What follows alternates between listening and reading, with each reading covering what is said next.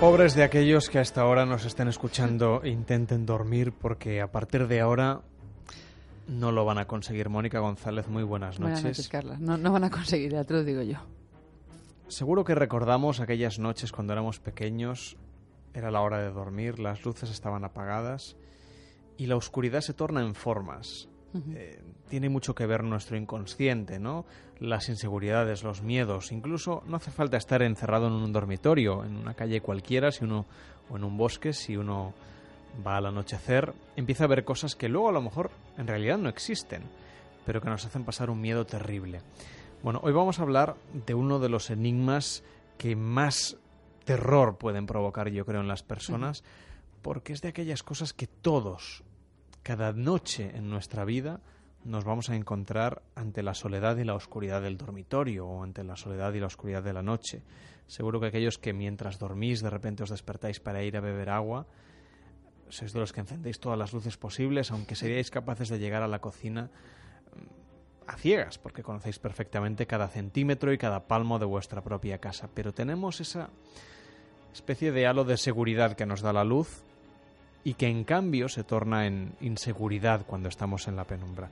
Hoy vamos a hablar de los visitantes de dormitorio, de aquellos fenómenos que pueden producirse en la oscuridad de la noche y que no son para nada agradables, Mónica. No, la verdad que es un tema... Yo lo he elegido porque aparte es un tema que para la madrugada pues llama la atención.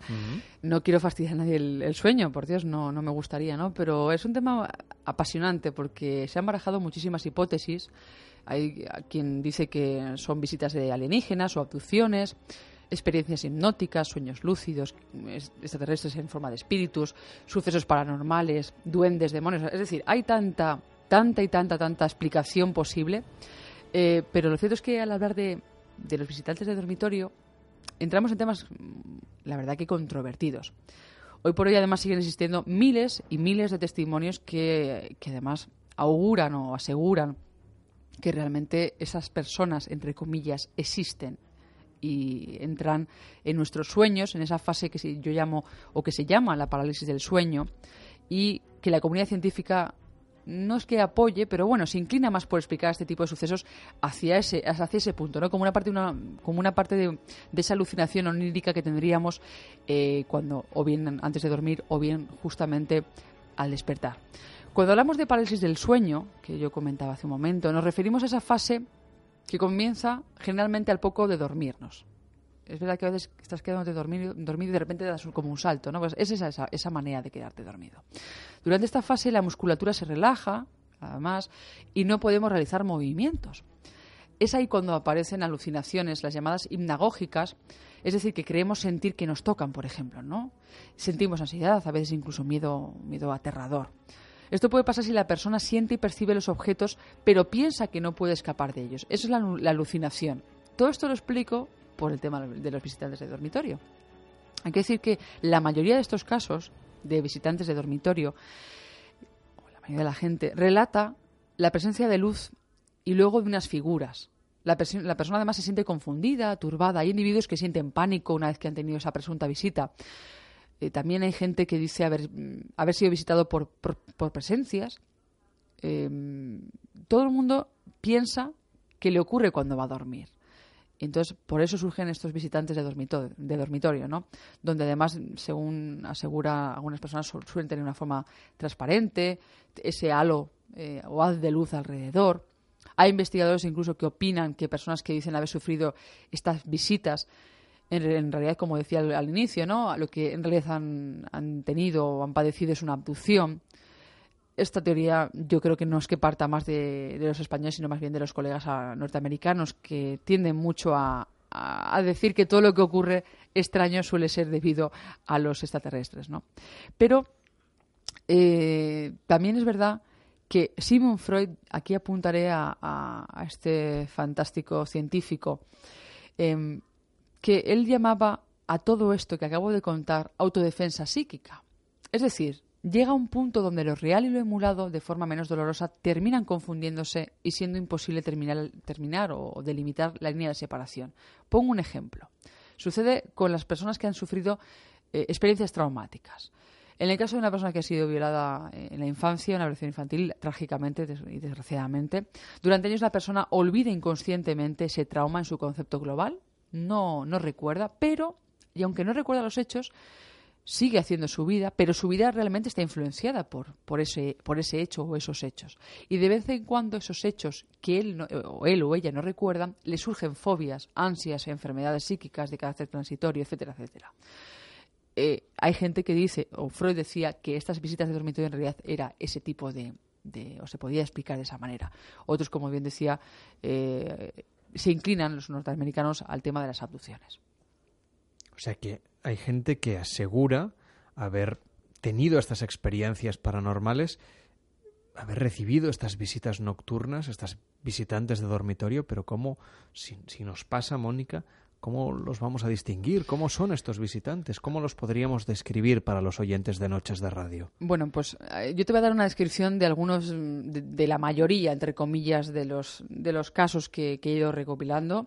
Dicen supuestamente que son seres macrocéfalos de, de, baja estatura, con ojos, con ojos grandes, negros, rasgados, de piel oscura. Normalmente, además, los denominan grises por ese color de piel tan, tan extraño. Y aunque a primera vista no, no manifiestan hostilidad alguna, según versiones de algunos testigos, pueden eh, ser peligrosos y utilizarnos como cobayas. ¿Y por qué aparecen estos misteriosos seres? Bueno, aquí habría que especificar otra teoría para, para entenderlo. Si consideramos, por ejemplo, que se trata de un fenómeno parapsicológico, el tema de los visitantes de dormitorio, y por tanto de una aparición de un ser de luz o de un fantasma o de un ser, de un ser eh, familiar nuestro ya fallecido. En este caso simplemente sería una forma de que ellos, de que estos espíritus o, entes eh, fantasmales se aprovechen, entre comillas, de nuestro estado de duerme vela para contactarnos sin un propósito negativo alguno. ¿Vale? Sí que creemos que es un fenómeno parapsicológico, ojo.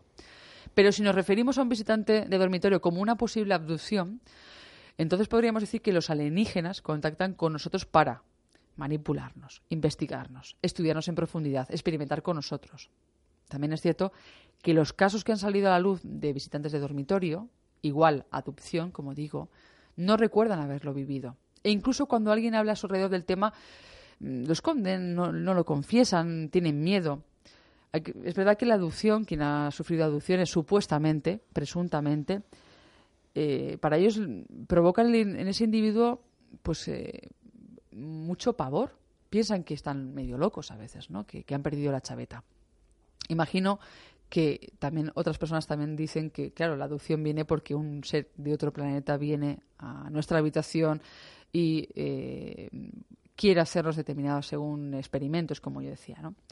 También me gustaría apuntar una curiosidad que aparece cuando hablamos del fenómeno de, las, de los visitantes de dormitorio, ese llamado patrón de los afectados. Es decir, distintas personas en diferentes ciudades del mundo, de maneras de ser diferentes, completamente diferentes, y con otras vivencias que no se conocen entre sí, ojo, declaran las mismas vivencias, es decir, declaran que han vivido lo mismo, sin conocerse de nada. Eso llama mucho la atención, que haya ese patrón, como digo, de los afectados.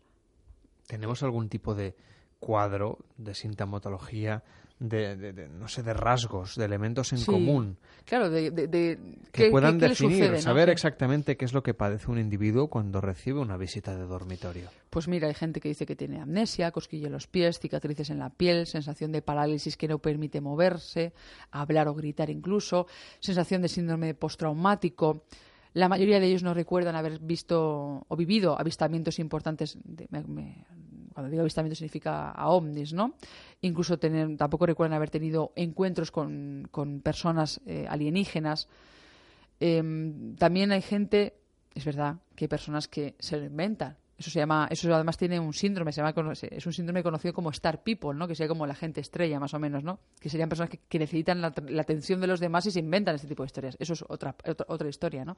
Pero realmente estas personas eh, les, les eh, pierden incluso, el, decía amnesia, ¿no? Sufren eh, pérdidas temporales de la, de la conciencia. son personas que suelen ser escépticas. Les ocurre a los escépticos, no a los que, a los que creen. También eso es una cosa que, que, es curioso, ¿no?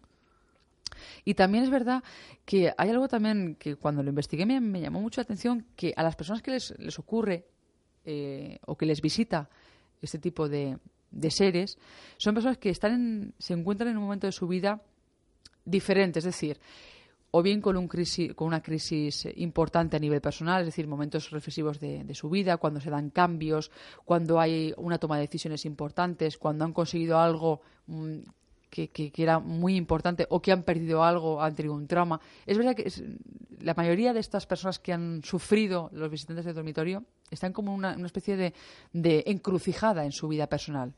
No sé si será, si será por algún motivo, pero es así. ¿Podría ser una mm, relación psicológica con lo que les ha pasado, como decía Freud? ¿O podría ser que tuvieran una sensibilidad alterada y, por lo tanto, percibieran cosas que los demás no son capaces de percibir? Posiblemente, ¿Existe algún testimonio de los que hayas encontrado en tu investigación? Yo te voy a leer, yo te sí, yo te voy a leer mm, textualmente, si quieres uno o un par de ellos, por, tal cual, no, no, lo voy a contar, sino lo voy a leer porque es importante. Hay uno que es de, de una mujer llamada Marisa, eh, que nunca se interesó por el tema de la ufología ni casos similares, eh, una persona escéptica, y vivió una experiencia un tiempo atrás y que no, no ha podido olvidar y que salió publicado en algún libro eh, que, en, el que veo documentado. ¿no? Ella dice lo siguiente, dice, ese día llegué más tarde de las 12 a casa, encendí la tele y me tumbé en el sillón. Me quedé completamente dormida, pero me despertaron los ladridos del perro que estaba conmigo. Ladraba hacia la puerta de la habitación como un loco, nunca lo había visto así. Pensé lo peor, que alguien había entrado a la casa. Entonces miré por la ventana y lo vi. Era un personaje muy raro. Parecía todo blanco, o bien desprendía algo de luz. No estoy muy segura. La cabeza era enorme, pero lo que más me asustó fueron sus enormes ojos negros que me miraban fijamente. Miré el móvil y marcaba las seis y media de la mañana. Estaba muerta de miedo. El hombre de la ventana seguía ahí y el perro continuaba como un loco ladrando. Lo normal es que me hubiera escapado, pero allí me quedé sin moverme. Volví a mirar el móvil. Eran ya las siete y media de la mañana. Después no recuerdo nada. Me desperté pasada las once. Este caso es real, documentado, y que eh, es curioso que el perro avisara de que había algo fuera antes de que ella se asomara, ¿no? Bueno, ya dicen que los perros tienen una sensibilidad especial para con las cosas paranormales, incluso eh, para, en fin, que son capaces de llegar a descubrir eh, con tiempo desde que a sus amos les va a pasar algo, tienen como un sentido especial. Sí, aparte que también tú piensas que el oído de los animales, o todo mm. de los perros, es muy sensible. Es muy sensible y escuchan más que el oído humano. totalmente. De ahí los silbatos famosos cuando quieres llamar a un perro que mm. no escucha el oído humano, pero sí el perro, ¿no? Sí, yo creo que los animales, como los niños, tienen esa sensibilidad especial, esa capacidad especial de presentir lo que va a ocurrir inmediatamente después. Yo creo que tenemos ganas de conocer otro caso, ese segundo testimonio que tenías preparado. Mira, dice lo siguiente, dice, eran sobre las dos de la mañana cuando al notar la presencia de algo me desperté. Fue entonces cuando vi dos seres con grandes ojos negros y rasgados, sin pelo, sin orejas, casi sin nariz y boca. Mi cuerpo quedó paralizado y recuerdo que hice verdaderos esfuerzos por gritar para avisar a mi esposo, que estaba durmiendo conmigo, pero no me oía, y también por escapar. Estos seres me introdujeron unas largas y finas agujas por cada una de las plantas de mis pies y a partir de ese momento recuerdo que mi cuerpo flotaba en una estancia luminosa. Después, no sé cómo regresé a mi habitación, pero parece ser que, seguí durmiendo hasta la mañana siguiente. Mónica, si consideramos el visitante de dormitorio como una abducción, ¿tú crees que hacen un seguimiento previo de las víctimas y sobre todo posterior también, no? Hombre, por las investigaciones... Porque no sé qué me preocuparía más, que me hayan investigado antes, de venir o si siguen ahí. Bueno, por las investigaciones realizadas yo creo que sí, que estos seres extraterrestres o alienígenas que supuestamente acechan a determinadas personas durante la noche y durante el sueño realizan un seguimiento previo de la víctima. De hecho, según algunos expertos en la materia, siempre tienden a acudir a personas realmente influenciables y susceptibles. Aunque sean escépticas, como te decía, eso no importa. Decíamos que este tipo de abducciones suceden durante la noche y en estado de vigilia, así que ¿cómo podemos saber qué nos ha ocurrido a nosotros? ¿No? Bueno, hay algo nosotros, yo creo que realmente hay algo nosotros, en nuestro, en nuestro inconsciente, que lo sabe y que irá apareciendo sucesivamente en sueños. Por eso muchas personas acuden a la hipnosis, a la regresión, para conocer la verdad de lo sucedido. Yo creo, yo creo que ponerse, por ejemplo, en manos de, expertos en la materia es bueno para, te ayuda a saber si eso es real, o no, ¿no? Llegar a, a, la, a la raíz del problema para solucionarlo, en definitiva. También me gustaría apuntar, por otra parte, que muchas de estas personas, víctimas, como digo, de los visitantes de dormitorio, aseguran que esto es debido a que tienen que realizar una misión, que tienen unas, instrucciones determinadas, dicen algunos, no lo he leído. De hecho, el 25% de los abducidos tuvieron posteriormente a su experiencia avistamientos de ovnis, lo que rompe es algo que me llama la atención, es verdad, rompe el tópico relativo a que la experiencia de abducción es única. Dicen que cuando te han abducido no puedes ver un ovni. Pues en este caso el 25% sí que lo ha hecho. Muchos abducidos, tal como le ocurre a los contactados, creen que se le ha entregado instrucciones, como digo, concretas sobre alguna misión o tarea que tienen que llevar a cabo, aunque sean incapaces luego de recordar cuándo, cómo y por qué y de qué se, trataba eh, exactamente. En estos casos, los protagonistas han desarrollado facultades psíquicas, supuestamente. Siempre digo supuestamente porque realmente demostrar esto es complicadísimo, ¿no? porque nos basamos en testimonios y los testimonios son subjetivos siempre.